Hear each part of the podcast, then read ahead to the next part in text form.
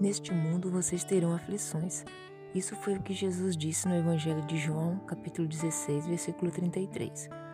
Muitas coisas acontecem nessa vida que nos deixam tristes, mas é tudo passageiro. O momento bom passa e o momento ruim também. Em Eclesiastes capítulo 3, versículo 1, diz que existe um momento certo para tudo. Tudo que acontece debaixo do céu acontece de acordo com um plano. No versículo 4, diz que há tempo para chorar e tempo para rir, tempo para ficar triste e tempo para dançar de alegria. Tem gente que, quando as coisas estão indo mal, elas abandonam a Deus. Algumas começam a culpar a Deus pelo que está acontecendo de ruim e outras chegam até a perder a fé no Senhor.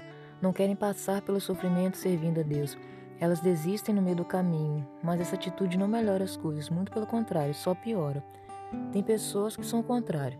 Quando está tudo bem em suas vidas, elas viram as costas para Deus, pensam que só precisam de Deus nos momentos ruins da vida, só querem as bênçãos de Deus e não Deus. E existem pessoas que estão com Deus em todos os momentos, sejam eles bons ou ruins. E aí, que tipo de pessoa você é? Pense nisso. Deus te abençoe. Até o próximo episódio.